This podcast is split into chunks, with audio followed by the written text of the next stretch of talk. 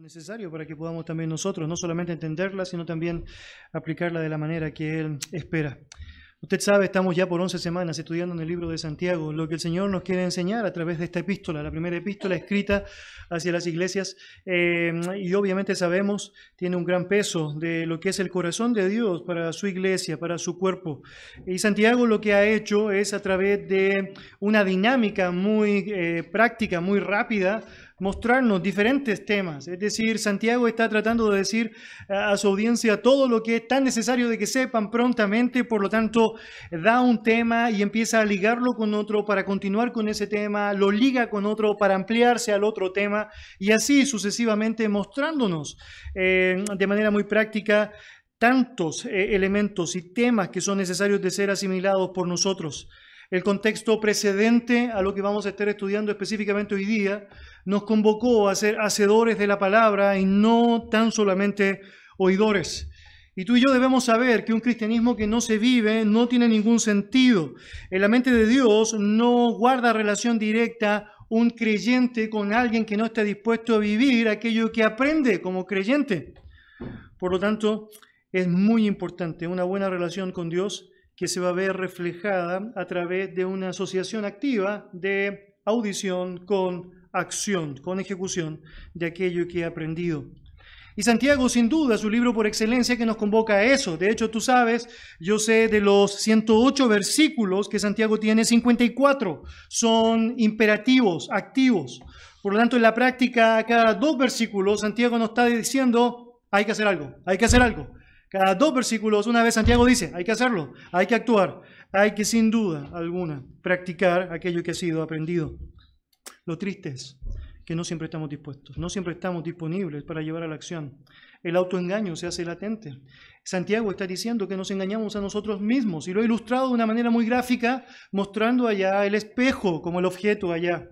Un espejo que sirve para mostrarte tal como eres, pero que puedes mirar tu rostro en él y aún así no hacer absolutamente nada por corregir, por mejorar alguna imperfección que puede ser notada a través de este espejo. Lo mismo sucede con la Biblia. Tú y yo al ver la palabra de Dios nos vemos tal como somos, vemos la maldad en nuestro corazón, vemos aquello que debe ser corregido. También nos podemos ver santos ante Dios, pero en el aspecto, es decir, negativo, no estamos disponibles para poder mejorar aquello que debe ser cambiado. Por lo tanto, es tan infructuoso como mirar al espejo y no hacer nada, ver la Biblia y no estar dispuesto a hacer nada al respecto en cuanto a lo que ella está enseñando.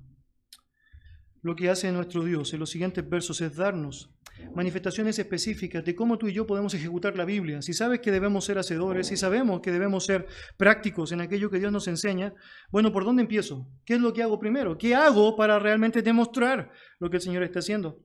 Bueno, para que tu creencia esté asociada con, sin duda, tu predicación, para que tu moral esté asociada con tu sermón, necesitas estar dispuesto a ser tan diligente como puedes, tan diligente como puedo, para hacer lo que el Señor espera y obviamente declara a través de su palabra.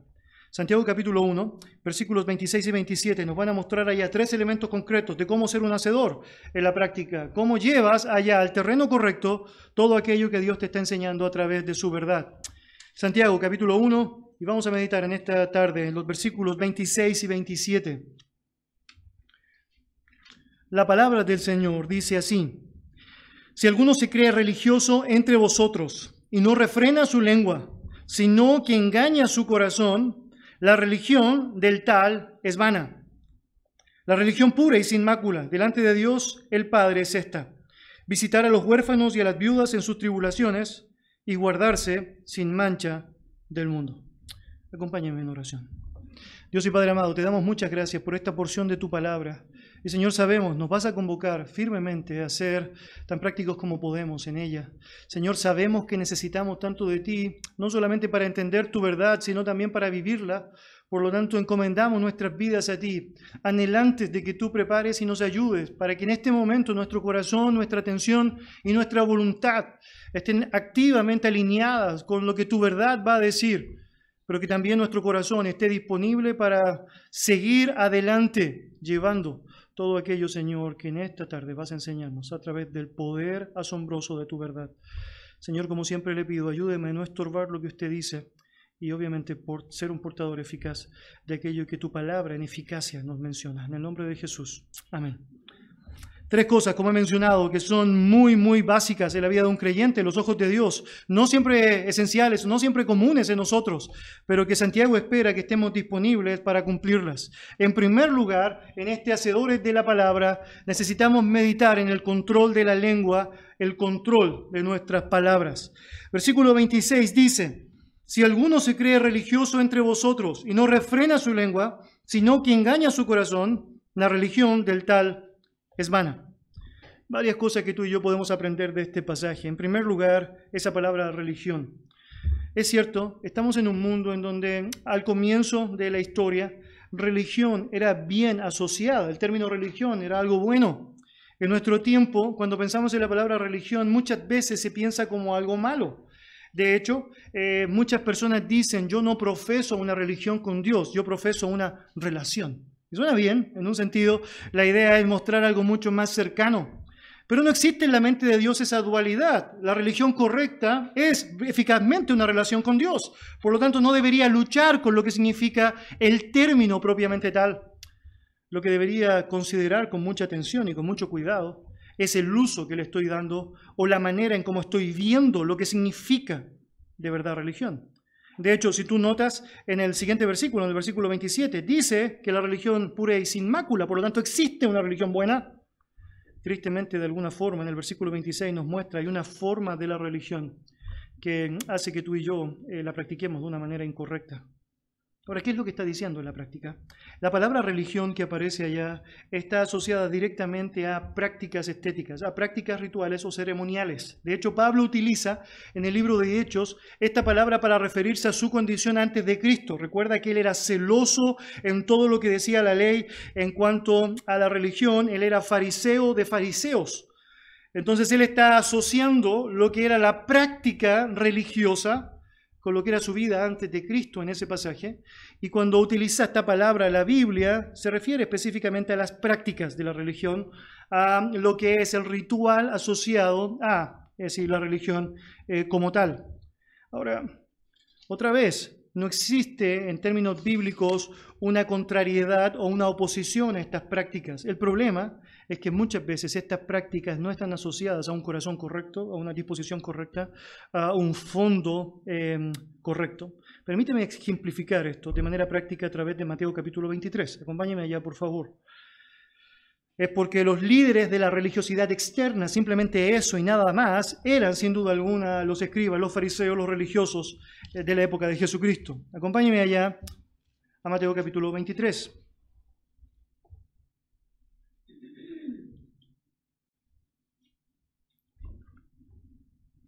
Mateo 23, versículo 23. Mire lo que dice allá la palabra del Señor. Hay de vosotros, escribas y fariseos hipócritas, porque diezmáis la menta y el eneldo y el comino, y dejáis lo más importante de la ley, la justicia, la misericordia y la fe. Esto era necesario hacer sin dejar de hacer aquello. Muy interesante, lo que vemos en Mateo 23 es una sentencia de parte de Jesucristo a los líderes religiosos de su época. De hecho, casi cada verso del capítulo es una acusación tras acusación del mal actuar, el mal proceder de estos hombres que tenían el monopolio de la verdad, pero que no estaban dispuestos a vivir en absolutamente nada lo que la verdad decía en términos completos, en términos plenos sino solamente aislando elementos de esta verdad y pensando que eso era suficiente para sus propias vidas. El texto señala que ellos diezmaban la menta, el eneldo y el comino. Y no vamos a poner en duda acá lo minucioso que eran, lo detallistas que eran. De hecho, usted debe saber que diezmar la menta, el comino y el eneldo sin duda es muy trabajoso, involucra varios elementos allá que implican el uso de tu tiempo, pero la acusación de Jesucristo hacia ellos no tiene que ver específicamente con el hecho de hacer esa práctica. La acusación de Jesucristo hacia ellos es por ser hipócritas, por lo que no hacían. Note esto, no es por lo que hacían, es por lo que no hacían que Jesucristo está citando específicamente este pasaje. De hecho, ellos podrían argumentar, todavía recuerden, están en el antiguo pacto, lo que la Biblia señalaba en cuanto a la teocracia, lo que debían hacer los judíos en cuanto al diezmo específicamente de estos elementos. Ellos podían citar, por ejemplo, Levítico 27:30, eh, y el diezmo de la tierra, así de la simiente de la tierra, como el fruto de los árboles de Jehová es, es cosa dedicada a Jehová. Ellos podrían citar Deuteronomio 14, 22 y 23. Indefectiblemente diezmarás todo el producto del grano que rindiere tu campo cada año, y comerás delante de Jehová tu Dios en el lugar que él escogiere para poner allí su nombre, el diezmo de tu grano, de tu vino y de tu aceite, y las primicias de tus manadas y de tus ganados, para que aprendas a temer a Jehová tu Dios todos los días. Por lo tanto, no hay duda, es decir, la Biblia estaba diciendo, bajo el antiguo pacto, los judíos estaban sin duda demandados por Dios para hacer este tipo de situaciones, llevar adelante este tipo de acciones.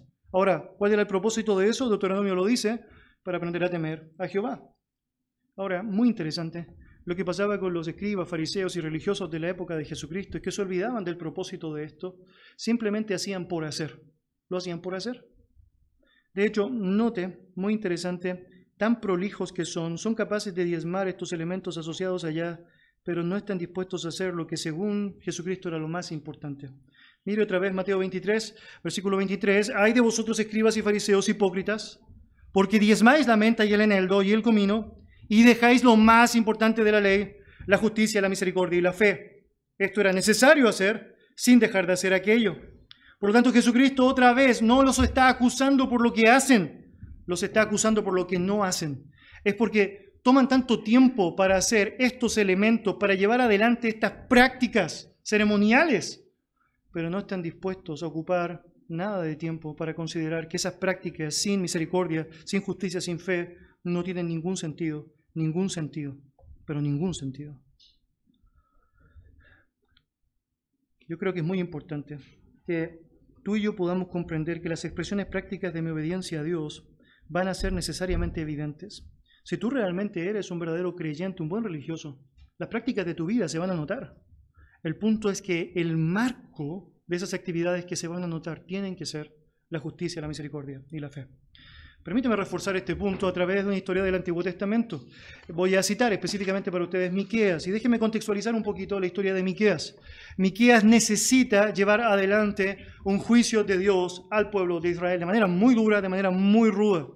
Él tiene una triste misión, esta misión de mostrarles cómo ellos se habían obstinado solamente en la apariencia religiosa y no en el corazón hacia Dios. De hecho, vas a notar en los primeros capítulos, capítulo 2 y capítulo 3, allá una acusación con dureza hacia los falsos profetas. Luego vas a notar en el capítulo 3, del versículo 1 al versículo 5, cómo hay una acusación formal a los gobernantes corruptos. Y vas a notar en el capítulo 3, versículo 11, una acusación directa a los sacerdotes.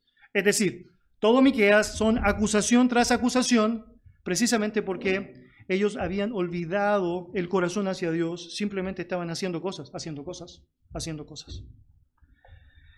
Si tú llegas a Miqueas capítulo 6, versículos 6 al 8, notas una de las declaraciones de Miqueas. Él dice: ¿Con qué me presentaré ante Jehová y adoraré al Dios Altísimo? ¿Me presentaré ante él con holocaustos, con becerros de un año? ¿Se agradará Jehová de millares de carneros o de diez mil arroyos de aceite?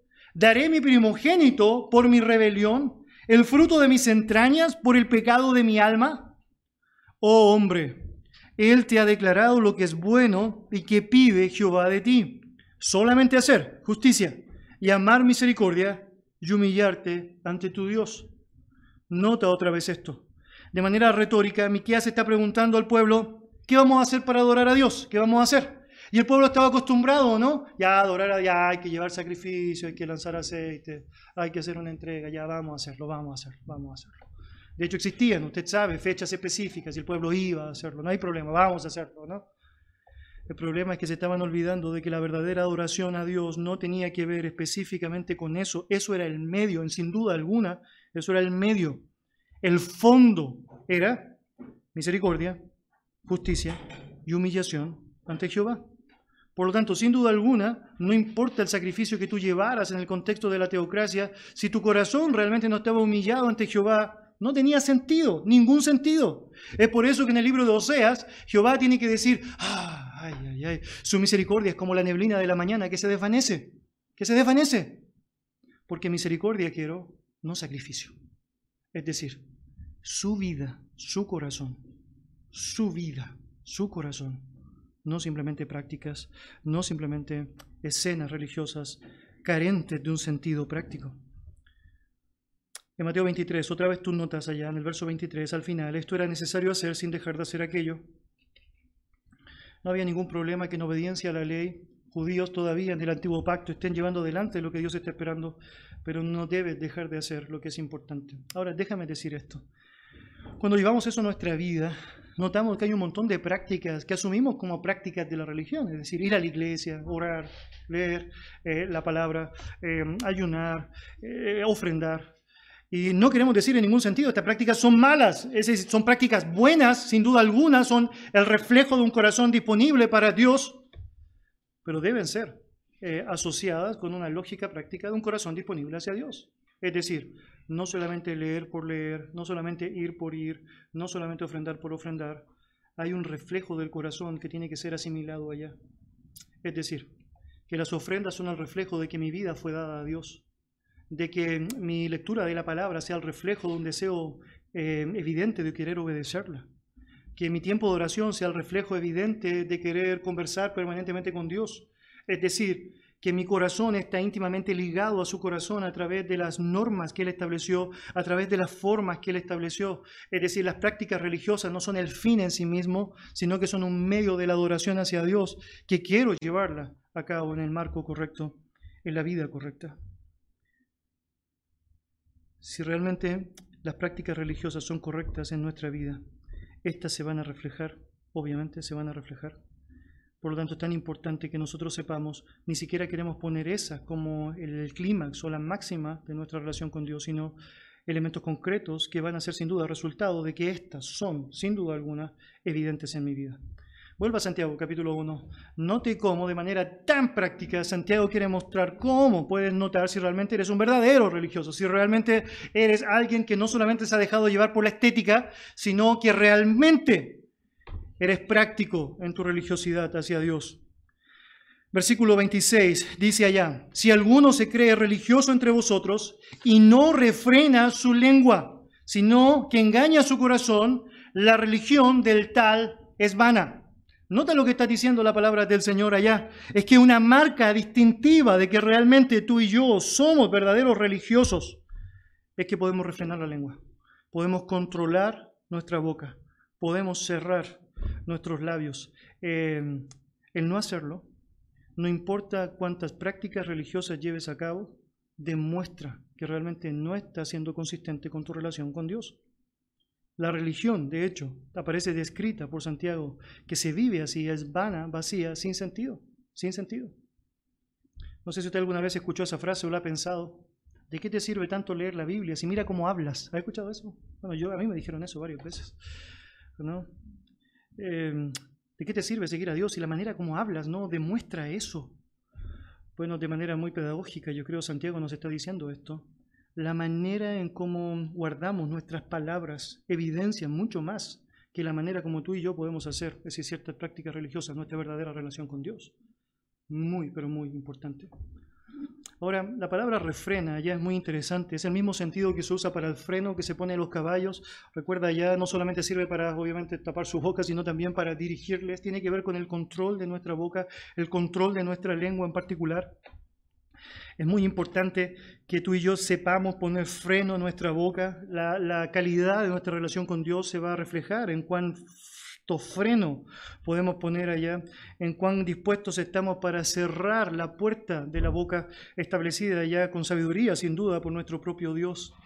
Bien dijo el salmista, por ejemplo, allá en el Salmo 39, versículo 1, él mencionó, atenderé eh, a mis caminos para no pecar con mi lengua. Nota, miraré, observaré cómo voy. ¿Para qué? Para cuidarme de la boca, ¿o no? Para no pecar con mi lengua. Guardaré mi boca con freno en tanto que el impío esté delante de mí. Y no podría ser más gráfico realmente el salmista allá. Es porque cuando un impío está delante tuyo y el contexto es de profunda oposición, el impío quiere hacerte daño, sin duda alguna, la tentación de tu carne, ¿o no? Es decir muchas cosas, ¿o no? Voy a dejar mi cristianismo al lado para decir todo lo que tengo que decir. Y no puedes hacer eso, no puedo hacer esto. Es porque no podemos dejar nuestro cristianismo al lado con rectitud de corazón. Lo que debemos hacer es guardar mi boca, poner freno en mi boca, cerrar la boca. ¿Recuerdas allá el contexto? Cada hombre debe ser, sin duda alguna, decir, tardo para hablar, tardo para hablar. En el Salmo 141, versículo 3, otra vez el salmista dijo, pon guarda en mi boca, oh Jehová, guarda la puerta de mis labios. Y nota eso, ¿no? La figura es muy gráfica, ¿o no? Una guarda allá, es decir, en la puerta de los labios. Recuerda allá, obviamente, la idea es cerrar para tener cuidado con lo que voy a hacer, tener cuidado con lo que voy a decir. Hermanos, esto es muy interesante porque por ahí tú vas a notar que la forma como algunas personas piensan que alguien es espiritual es por la forma alocada y sin sentido que muchas veces la lengua se manifiesta. Paradójicamente, Dios considera que una persona es espiritual si controla su lengua, si guarda su lengua. Muy, pero muy interesante. Y aunque la lengua no es, sin duda alguna, el único elemento que puede demostrar cuán espiritual eres o cuán correcto es tu vida ante Dios. Sin duda, la lengua es uno de los más confiables elementos para hacer un test de tu verdadera relación con el Señor. Déjeme mostrar esto bien interesante. Tú y yo, como promedio, decimos 18.000 palabras al día. Obviamente siempre hay algunos que pasan el promedio, pero el promedio es 18.000 palabras. Eso significa en la práctica un libro de 54 páginas. Es decir, cada día tú escribes con tus palabras un libro de 54 páginas. No, es menor, no, es menor. En un año, eso llegan a ser 66 volúmenes de 800 páginas. Bueno, no es menor, no es menor. Por lo tanto, tú y yo debemos saber, nuestras palabras dicen mucho de nuestra relación con Dios, mucho. Nuestra lengua dirá mucho en relación con Dios. Una persona promedio dedica un quinto de su vida solamente a hablar, solamente a hablar, solamente a hablar, solamente a hablar. Por lo tanto, otra vez, mi disposición a usar mi lengua para la gloria de Dios debe ser evidente y es una forma muy práctica, muy concreta para saber realmente cuán, cuán, cuán religioso de manera correcta eres ante Él. Yo creo que es muy importante que tú y yo también podamos asimilar esto en el marco de lo concreto. Pero si tu boca está habituada mucho más a lo que significa la tronería, las malas o las vanas palabrerías, es decir, los insultos, las ofensas, eh, más que a lo que significa la adoración correcta a Dios y la gloria, hay un problema serio en ti.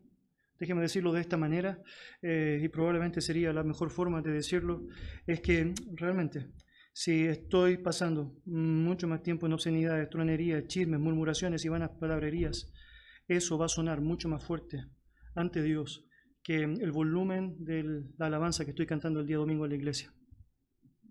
Otra vez, muy importante esto el volumen de la alabanza, de lo que canto en la iglesia, debe ir acompañado de una boca que está dispuesta a alabar al Señor, es decir, en cada momento, en cada instante, obviamente para su gloria. Santiago en el capítulo 3 nos va a dar toda una normativa, una pauta de consideración con respecto a la lengua y vamos a ver allá con mayor detalle muchos elementos más asociados a eso. Sin duda, Santiago está haciendo lo que siempre hace, conectar temas con lo que vendrá. Por lo tanto, nos está diciendo mucho como una introducción a lo que después mencionará con detalle en el capítulo 3, pero por ahora algo muy importante, mi lengua, tu lengua, es para Dios un elemento fundamental de la verdadera espiritualidad. Acompáñeme a Hebreos capítulo 13, al ladito de Santiago allá. Y vas a notar, voy a notar allá, no solamente lo que acabo de mencionar, sino también eh, la conexión con lo que Santiago nos seguirá diciendo, de manera muy ligada, de manera muy íntimamente, sabemos, inspirada por Dios, para mostrarnos la realidad. Hebreos capítulo 13, versículos 15 y 16. Mire lo que dice el texto. Así es como debemos usar realmente nuestra lengua. Así que ofrezcamos siempre a Dios por medio de él sacrificio de alabanza, es decir, fruto de labios que confiesan su nombre. Es decir, guarda tu boca para hacer lo que debe hacer o no. ¿Y qué debería hacer? Bueno, dar fruto de labios que confiesen su nombre.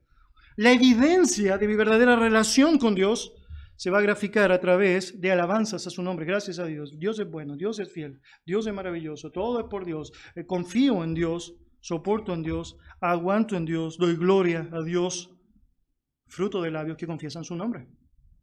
Entonces el autor a los hebreos nos está diciendo, bueno, una buena marca de un verdadero creyente es, es esto, pero no solamente eso, mira lo que dice verso 16, y de hacer el bien y de la ayuda mutua, no os olvidéis, porque de tales sacrificios se agrada a Dios. Un segundo elemento descrito en Hebreos para demostrar tu relación con Él es cómo estás dispuesto a hacer el bien y ayudar a otros Ahora, nota esto muy interesante, es porque la palabra que utiliza el autor hebreo para describir esto es la palabra sacrificios, sacrificios que agradan a Dios. Pregunta para ti. Si la audiencia en Hebreos está leyendo esto y escucha simplemente la palabra sacrificio, ¿a dónde va su mente inmediatamente? Al templo, ¿no? Los sacrificios animales, sacrificios, holocaustos, allá, degollamientos, sangre, todo lo asociado a eso. Eso es lo que ven, porque están acostumbrados a ver eso. De hecho, han estado acostumbrados a vivir así. Sacrificios, holocaustos, ofrendas, sangre, esto es todo. Pero solamente eso, nada más que eso.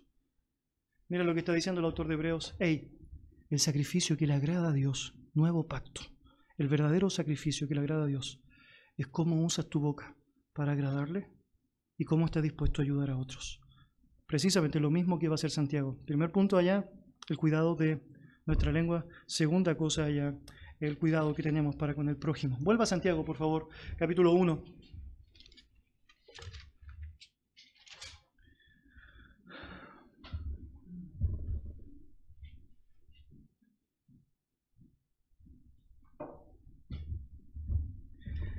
Santiago capítulo 1.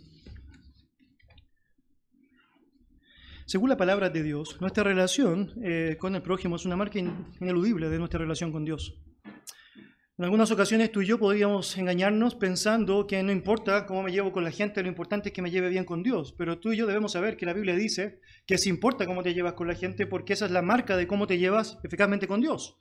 Y esto es muy importante. La idea es, debes hacer todo lo posible para estar bien con todos esto es la pauta, el marco, esto es el punto que Dios está estableciendo, porque dice, oye, tu relación con otros sin duda es el reflejo de una buena relación con Dios. Déjeme ilustrar eso de manera muy práctica. Recuerda ya en el marco del matrimonio, la escritura dice en Pedro que si el marido no trata a su mujer sabiamente como a vaso más frágil, tiene en cuanto a sus oraciones un estorbo. ¿Qué está diciendo? Bueno, en la práctica algo muy concreto.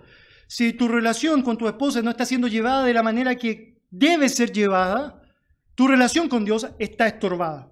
Estorbada, estorbada. ¿Notas la importancia de relaciones para demostrar tu relación con Dios? Absolutamente. Tenemos otros pasajes, por ejemplo, en Primera Juan, capítulo 4, versículo 20, dice, si alguno dice yo amo a Dios y aborrece a su hermano, es mentiroso. Pues el que no ama a su hermano, a quien ha visto, ¿cómo puede amar a Dios a quien no ha visto? Otra vez, mi relación horizontal está íntimamente ligado a mi relación, es decir, vertical, absolutamente, absolutamente. El propio Señor Jesucristo lo dijo así en Juan capítulo 13, versículo 35. En esto conocerán que sois mis discípulos si tuvieseis amor los unos con los otros. Ahora, nota esto. Dice, en esto conocerán, ¿qué más dice? Todos, todos que sois mis discípulos. Mire, la forma como trasciende nuestra espiritualidad, nuestra relación con Dios hacia afuera, hacia todos, no es a través de las prácticas ceremoniales. Nota eso. La manera como tú y yo demostramos a todos que realmente somos discípulos de Jesús es a través del amor que nos tenemos los unos para con los otros. Eso es tremendo. Es tremendo. Pero no siempre es el énfasis que le damos a nuestra vida, el énfasis que Dios quisiera que fuese dado a nuestra vida. Santiago va un poco más allá incluso. Mira cómo lo señala en el versículo 27. Él dice, la religión pura y sin mácula, no la falsa, aquella de pura apariencia, aquella de puros hechos, pero sin un corazón hacia Dios. Eh, visitar a los huérfanos y a las viudas en sus tribulaciones y guardarse sin mancha del mundo. La religión pura y sin mácula dos palabras profundas allá, pero que es muy interesante, son sinónimos. Eh, son sinónimos. De hecho, la palabra pura y la palabra sin mácula se traduce literalmente así, como limpia y sin contaminación. Es decir, es exactamente lo mismo. ¿Por qué Santiago hace eso? Es porque quiere sobreenfatizar el punto de que la religión buena, pura, limpia, santa, es aquella religión que está dispuesta a hacer lo que Dios ha establecido, no lo que el hombre ha querido establecer. Note otra vez esta última frase que he dicho. Se trata de hacer lo que Dios ha establecido, no lo que el hombre piensa que debe hacer. ¿Por qué digo eso? Mira el énfasis de Santiago. Otra vez, lee cada una de las palabras. La religión pura y sin mácula delante de Dios el Padre es esta. ¿Por qué quiero enfatizar esto? Y es porque el texto lo enfatiza. Es porque los más grandes errores eh, espirituales de los escribas y fariseos en el tiempo de Jesús fueron precisamente el querer establecer ellos cuál era la forma en cómo se debía llevar adelante la religión, la manera en la cual debían llevar adelante su relación con Dios. De hecho, en Mateo capítulo 16, versículos 6 al 8, cito para ustedes, dice, así habéis invalidado el mandamiento de Dios por vuestra tradición. Hipócritas, bien profetizó de vosotros Isaías cuando dijo, este pueblo de labios me honra, mas su corazón está lejos de mí. ¿Qué está diciendo Jesucristo allá? Bueno, ustedes lo que hicieron con su tradición fue poner una forma distinta para llevar adelante la relación con Dios que debía sostenerse en otros elementos. Por eso, solo lo que hacen es decir nomás que me están honrando, manifestar a través de prácticas estéticas que me están honrando, pero realmente su corazón está lejos de mí. Hermanos, cometemos el mismo error cuando nosotros pensamos que podemos establecer lo que significa en nuestros términos la relación correcta con Dios, la religiosidad hacia Dios. Y estamos con tristeza viendo cada vez más cómo iglesias se jactan de utilizar pragmatismo. Vamos a dar a la gente lo que la gente quiere escuchar. Hemos notado una nueva manera de acercamiento a Dios, una buena forma de interacción con Dios a través de tu otro yo, con el yo espiritual. Y tú notas allá un montón de elementos que están muy lejos de lo que Dios ha establecido. Hace algunos años atrás estaba en una conferencia y la iglesia que facilitó las dependencias para hacer la conferencia pasaba la promoción de su iglesia en los break. Em, aparecía ya en uno de los breaks el eslogan de la iglesia, ¿no? Y aparecía el nombre de la iglesia, no la voy a decir, em, em, pero tengo ganas. Eh, y abajo, y abajo decía, una iglesia para los que no les gusta la iglesia. Y tú estás pensando en eso con un poco de análisis bíblico y tú dices, entonces, ¿qué es lo que estamos haciendo? Es porque tú y yo debemos saber, no siempre la iglesia de Dios nos gusta, ¿no? pero es lo mejor. Eh, no siempre nos gustan ciertos elementos que tienen que ver ni con alabanzas, ni con la liturgia, probablemente algunas cosas que tienen que ver incluso con relaciones. Somos seres tremendamente pecaminosos, pero esa es la iglesia de Dios, la iglesia por la cual Jesucristo murió. No quieres renegar de esa realidad. Nota cómo con tanto énfasis incluso se les cambia los nombres a las iglesias, o no, ya no quieren llamarse iglesias. Es como que le ponen cualquier nombre nomás, lo más distante. ¿Por qué? Porque queremos asimilarnos a ellos, queremos alcanzarlos a ellos. Nunca fue así, nunca fue el criterio bíblico así. En el Antiguo Testamento, Dios le dice allá a Jeremías em, que se conviertan ellos a ti, no tú te conviertas a ellos. La forma, la grandeza, la belleza de la iglesia de Dios no tiene que ver con el hecho de hacer las cosas como el hombre quisiera que se hicieran, sino hacerlas como Dios quiere que se hagan. Por eso Santiago lo enfatiza, la religión pura, la verdadera. Delante de Dios el Padre se está. ¿Y qué significa en la práctica? Em, bueno, mira lo que dice. El texto dice, visitar a las viudas y a los huérfanos en sus tribulaciones.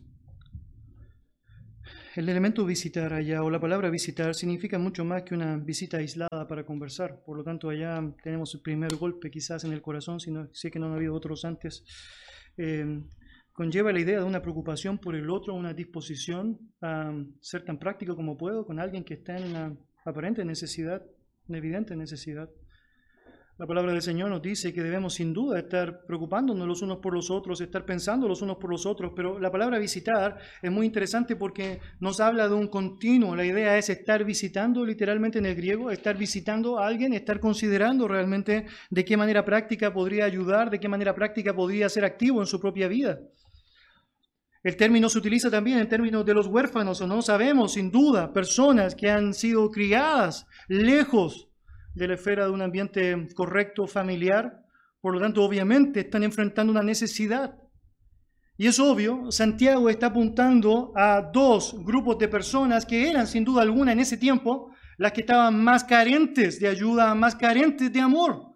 Eh, MacArthur señala así en su comentario, por lo general las personas más necesitadas en la iglesia primitiva eran los huérfanos y las viudas. No habían programas algunos eh, de seguro de vida o bienestar social que los apoyaran, no habían nada de lo que existe ahora, incluso eh, en el Estado para apoyar a la tercera edad.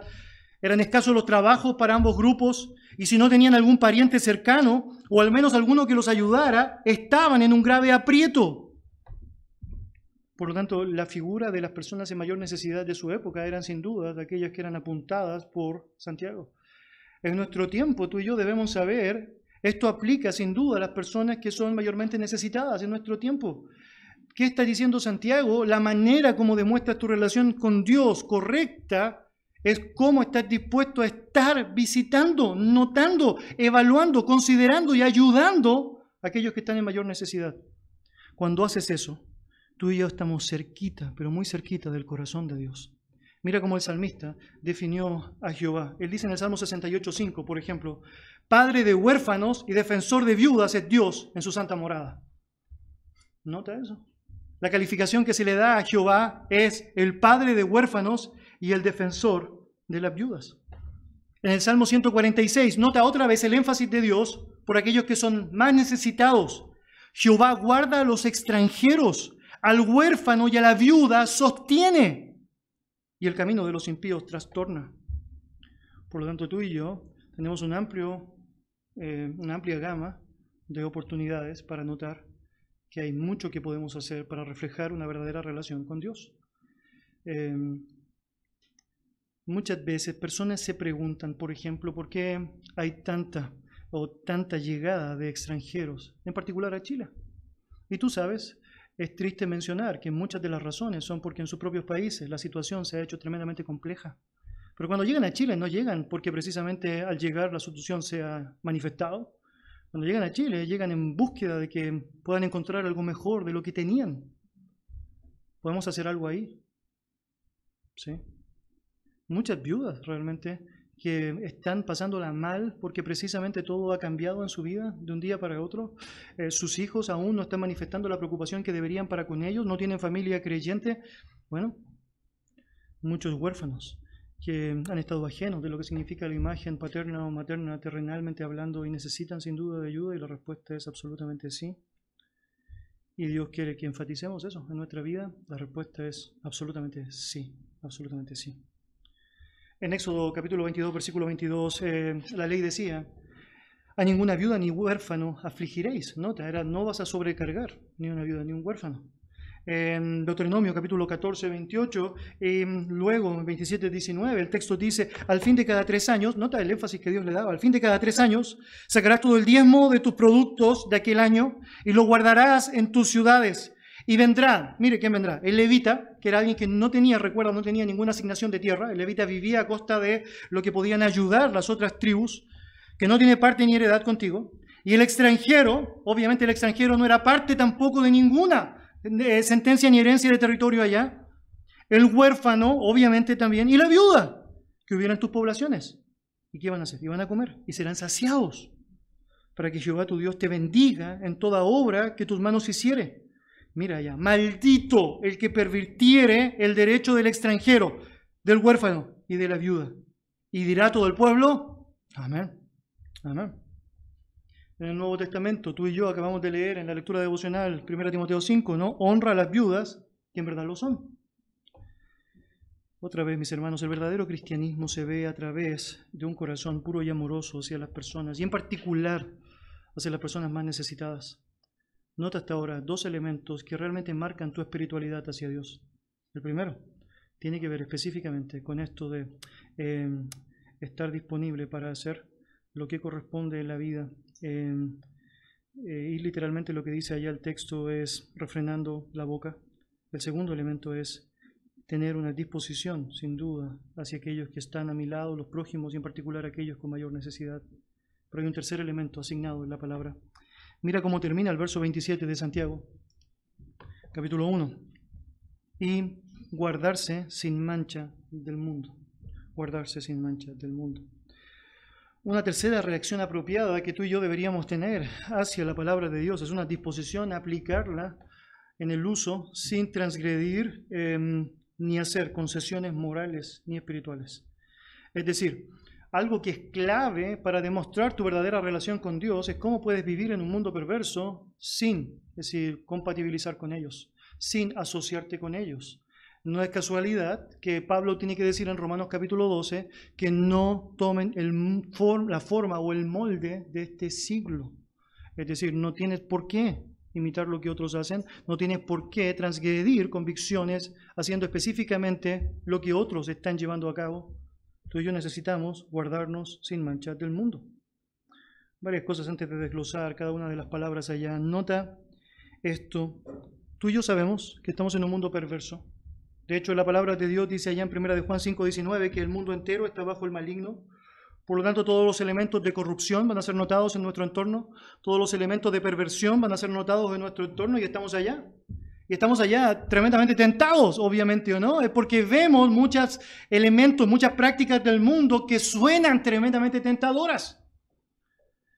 Y obviamente Santiago, sabiendo que aún nuestro deseo de querer ayudar a otros, vamos a estar inmersos en el mundo, quiere dejar en claro algo, esto no significa bajo ningún punto de vista transgredir convicciones. Transgredir convicciones. Y esto ataca directamente a aquellas personas que en honor a alcanzar a otros, están dispuestos a transgredir cualquier convicción bíblica con tal de poder tener a alguien de ese grupo a tu lado. Mire, el mundo ya sabe lo que es malo y disfruta lo que es malo, no necesita otro malo que le demuestre lo que él ya sabe. Lo que el mundo necesita es alguien que está dispuesto a mostrar la diferencia para darse cuenta que vale la pena salir de donde está. Es la diferencia, no es la similitud. Y es muy importante que tú y yo comprendamos esto. Solo lo podemos obtener si estamos dispuestos a conservarnos puros en este mundo perverso. Mira cómo lo dice Juan, allá en Primera de Juan, eh, capítulo 2, versos 15 al 17. No améis al mundo ni las cosas que están en el mundo. Si alguno ama al mundo, el amor del Padre no está en él. Porque todo lo que hay en el mundo, los deseos de la carne, los deseos de los ojos y la vanagloria de la vida, no proviene del Padre, sino del mundo. Y el mundo pasa y sus deseos, pero el que hace la voluntad de Dios permanece para siempre. La convocatoria de Juan es no ames al mundo ni las cosas que están en el mundo. Y lo describe. Los deseos de la carne, los deseos de los ojos, la vanagloria de la vida. Y hermano, otra vez, muchas veces estamos perjudicando nuestra relación con Dios porque precisamente estamos cayendo en esto. El tan terrible y abusado materialismo en el mundo, el tan terrible y abusado orgullo en el mundo, el tan terrible y abusado engaño en el mundo y lo hacemos igual, pero igual, pero igual. Hasta la malicia, la trampa del mundo se asimila por nosotros. Y la Biblia está diciendo, mira, nada de eso proviene del Padre, sino del mundo. Y el mundo pasa y sus deseos pasan. ¿Vale la pena seguir algo que pasa? Mire, siempre cuando veo ese pasaje pienso en historias muy prácticas, muy concretas. Hace unos años atrás hubo, en Chile una moda que fue muy práctica, muy, muy, muy conocida, porque era muy evidente. Era la moda Pokémona. ¿Se acuerda de esa moda? Bueno, hay varios fotologs que todavía pueden ser revisados de algunos de ustedes y puede demostrar aquello. Em, unos mechones morados por el lado allá, un piercing que te levantaba la nariz y lo juntaba con el ojo allá, y un montón de otros elementos que no significaban en ningún sentido comodidad, pero sí significaba el hecho de pertenencia ¿no? a un grupo específico, el ser parte de un lugar en particular. ¿no? Y a mí me ha pasado con todas las personas que he hablado que fueron en un momento determinado Pokémones, que dicen, ¿no? Oh, pero no sé cómo me pude peinar así, o cómo me vestí. Mira la ropa que usaba, ¿no? Y hasta ahora no me ha tocado nadie que sea un digno ex Pokémon. Me pasa exactamente lo mismo con algunas personas yendo un poco más atrás, eh, viendo fotos y ciertos elementos que tenían que ver con parte de su moda. No sé, recuerdo en particular allá un mechón de pelo que saltaba por la cabeza hacia adelante en el caso de las mujeres. Era como un quitasol eh, muy práctico, pero difícil de hacer. Necesitaba mucho tiempo. Tienes que tener mucho tiempo para hacer eso. Y, y muchos, esa es la moda, ¿o no? Ponerse esto allá, sí, era la moda. Probablemente en ese tiempo nadie estaba pensando lo que iba a pensar después en el tiempo, que al ver la foto decía, oh, me hice eso, ¿no? ¿Cómo fue posible llegar a ese extremo? Yo creo son buenas ilustraciones que Dios nos permite usar para saber que el mundo pasa. Y a veces peleamos tanto por esas cosas, ¿o no? Y pasa, pasa. ¿Vale la pena tomar tanto tiempo en algo que va a pasar? En vez de hacer lo que es la voluntad de Dios que permanece para siempre. Entonces la pregunta es, ¿cuál es la voluntad de Dios? Y Santiago dice, esta es una de sus voluntades prácticas para ti y para mí. Guárdate sin mancha del mundo. Guárdate sin mancha del mundo. Varias cosas con respecto a eso. Debemos abstenernos de involucrarnos activamente en lo que significa el modelo, la perversión del sistema mundano. Esto es algo continuo, otra vez en el griego. La idea es que debo estar guardándome permanentemente del mundo la idea es procurar activamente, deseosamente, ponernos a salvo de las acciones que están sucediendo en el mundo. Ahora, nota, esto es muy interesante en Santiago, no está diciendo abstraete del mundo. no es un valor bíblico la abstracción en términos de la salida geográfica. Un ermitaño o un monje no tiene ningún valor a los ojos de Dios en términos prácticos, porque no puedes hacer nada que tiene que ver con relaciones correctas. Lo que Santiago está diciendo es que estando en el mundo debemos guardarnos del mundo. Esto es precisamente lo que Jesús dijo en su oración, Juan 17. No te pido que los quites del mundo, sino que los guardes del mal es que entiendan que están en un lugar en donde deben ser diferentes, deben mostrar que no se asocian con cualquier cosa, que no transgreden cualquier principio, que son firmes en lo que han creído, en lo que han asimilado. Y Santiago dice la religión más perfecta, la relación perfecta, es aquella que está dispuesta a conservarse inmune a la contaminación del mundo. Mire, el peligro no está en el creyente que se halla en el mundo. El peligro está en el mundo que se halla en un creyente. El peligro no está en una iglesia que está en el mundo, el peligro está en el mundo que se encuentra en la iglesia. No olvide eso, porque es precisamente lo que Dios quiere que tú y yo aprendamos. Esta determinación absoluta de mantenernos puros ante los ataques, las acechanzas, el pragmatismo y la peligrosidad del mundo en nuestras vidas. Sabemos que mientras estemos en esta tierra, Vamos a pecar, sin duda alguna. Miserable de mí, ¿qué me librará de este cuerpo de muerte? Pero un verdadero creyente va a sufrir por su pecado, le va a doler. Un verdadero creyente va a aborrecer el pecado y la ropa contaminada por el pecado. Un verdadero creyente va a mostrar rechazo a aquello que Dios rechaza, aunque en algunas ocasiones va a querer lidiar específicamente con eso. Mis amados hermanos, la palabra del Señor es muy práctica para nuestras vidas. Lo que está diciendo de manera esencial es que cuando tú y yo pensamos en seguir a Dios y en ser hacedores de la palabra, no debemos pensar solamente en aquellas cosas estéticas que son evidentes. Esas hay que hacerlas, sin duda alguna. Lea la Biblia, asista a la iglesia, ore, sin duda alguna, ofrende, participe de la comunión unos con otros. No hay duda que eso debe ser llevado a cabo, pero no te olvides del fondo, el marco para todo eso que tiene que ver específicamente con un corazón entregado a Dios y que se va a reflejar no en estas acciones en particular específicas, sino en otras que atentan muchas veces más contra mi propio ego. Estar disponible para guardar mi boca, cerrar la boca, morder la lengua. Estar disponible para fijarme y ayudar todo lo necesario a aquellos que están en necesidad. Y estar completamente disponible para guardarme sin transgredir mis convicciones sin mancharme en este mundo perverso. ¿Es difícil hacer eso? La respuesta es imposible sin su gracia, pero con su gracia es tremendamente posible. Vamos a orar. Gracias Dios por darnos el privilegio de meditar en tu santa palabra. Señor, gracias por cómo es. Porque sin duda, Señor, sabemos como una espada de dos filos que penetra hasta partir el alma y el espíritu, las coyunturas y los huesos, Señor, nos traspasa, nos llega allá y nos muestra muchas veces nuestro error en cómo hemos pensado que ciertas prácticas en sí mismas son suficientes cuando no noto la importancia de tener un corazón hacia ti que se va a ejemplificar a través de otras pequeñas acciones concretas que serán asociadas a la abnegación, la obediencia, el cuidado y el control. Señor, ayúdanos a ser de aquellos que pueden controlar sus impulsos en tu gracia, que pueden ser gobernados por aquel a quien confiesan como su dueño. Señor, ayúdanos a ser generosos de la manera que tú esperas que lo seamos. Es porque tenemos un dueño tremendamente generoso, porque sabemos que más bienaventurado es dar que recibir, es porque sabemos que sin duda alguna nada que atesoremos en este mundo lo podemos llevar. Por lo tanto, ayúdanos a compartirlo. Ayúdanos a darlo. Ayúdanos a procurar el bien de todos y sobre todo aquellos que están en necesidad. Señor, ayúdenos, por favor, a poder guardarnos sin mancha en este mundo. Sabemos, Señor, es terrible. Sabemos, Señor, la vida en este mundo es dura, aflictiva, llena de tribulaciones.